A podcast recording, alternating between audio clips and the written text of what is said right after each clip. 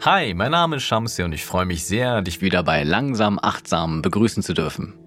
Ich erinnere mich noch sehr gut daran, wie ich in meiner Jugend immer mal wieder in einen inneren Konflikt geriet.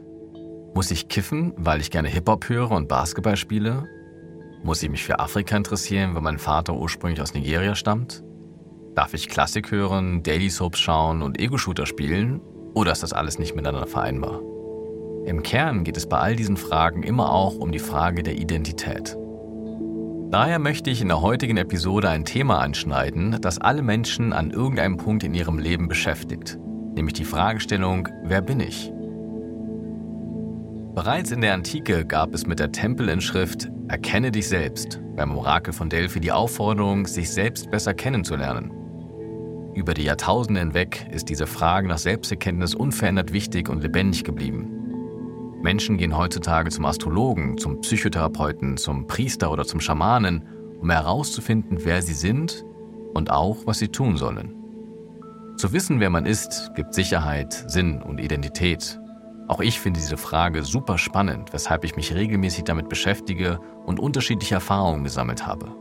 Von schamanischen Zeremonien in Peru über den Jakobsweg in Spanien bis hin zu den mysteriösen Palmblattbibliotheken in Indien, die angeblich Informationen über deine Zukunft und dein vergangenen Leben enthalten sollen. Meine vorläufige Quintessenz zur Frage der Selbsterkenntnis fasse ich gerne in zwei Bildern zusammen. Zum einen ist da die Vorstellung, dass mein Selbst wie ein Marmorblock ist und ich der Bildhauer bin, der die Skulptur von Anfang an in dem Marmorblock erkennt. Mit Hammer und Meißel trage ich Schicht um Schicht ab, um das freizulegen, was schon immer im Marmorblock enthalten war. Mein wahres Selbst. Zum anderen gibt es die Vorstellung, dass mein Selbst wie eine Leinwand ist und ich der Maler bin, der das Bild mit jedem Pinselstrich erweitert. Anders als beim Bildhauer wird also nicht Schicht um Schicht abgetragen, sondern Schicht um Schicht aufgetragen, um ein farbenfrohes Bild meines Selbst zu malen. Ich finde also nicht mein wahres Selbst, sondern ich entwerfe es mit jeder Entscheidung immer wieder neu. Der Bildhauer mit dem Marmorblock steht für die Idee der Selbstfindung, der Maler mit der Leinwand für die Idee der Selbsterfindung. Es sind zwei unterschiedliche Sichtweisen auf das Leben, die auch unterschiedliche Konsequenzen nach sich ziehen, die ich gerne kritisch beleuchten möchte.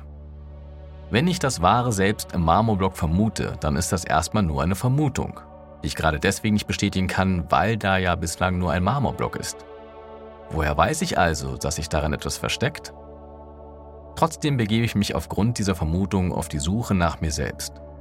Doch weil ich mein wahres Selbst ja gar nicht kenne, weiß ich an sich auch nicht, wann ich es gefunden habe und die Suche eigentlich abgeschlossen ist. Womöglich erlange ich diese Gewissheit aufgrund meiner Intuition. Aber woher weiß ich, dass diese Intuition keine Einbildung oder reines Wunschdenken ist? Und was ist, wenn die Intuition mir keine Gewissheit bietet? Bleibe ich dann als Bildhauer mein ganzes Leben lang auf der rastlosen Suche nach mir selbst? Der Maler hingegen, der sich selbst mit jedem Pinselstrich neu entwirft, geht davon aus, dass er alleine entscheiden kann, was für ein Mensch er sein will. Allerdings kann ich zum Beispiel nicht einfach entscheiden, Käse zu mögen. Ja, ich kann ihn essen, aber deswegen werde ich ihn noch lange nicht mögen. Ist meine Abneigung für Käse also ein veränderbarer Pinselstrich auf der Leinwand oder doch eher ein unveränderlicher Teil des Marmorblocks?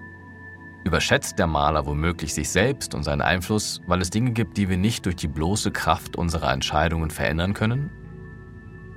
Ich persönlich glaube nicht, dass ich nur Bildhauer oder nur Maler bin. Wahrscheinlich ist es eher eine Kombination aus beidem und es gilt zu erkennen, welche Aspekte sich wo wiederfinden. Vielleicht sind meine Vorlieben, Werte und Leidenschaften im Marmorblock enthalten, während meine Persönlichkeit, Haltung und Weltanschauung Pinselstriche auf der Leinwand sind. Wie ist es bei dir? Was in dir ist Marmorblock und was Leinwand? Wann bist du Bildhauer und wann Maler? Und wofür stehen Hammer und Meißel auf der einen Seite sowie Pinsel und Farben auf der anderen Seite? Fragen über Fragen und erneut wünsche ich dir viel Spaß beim spielerischen Nachdenken.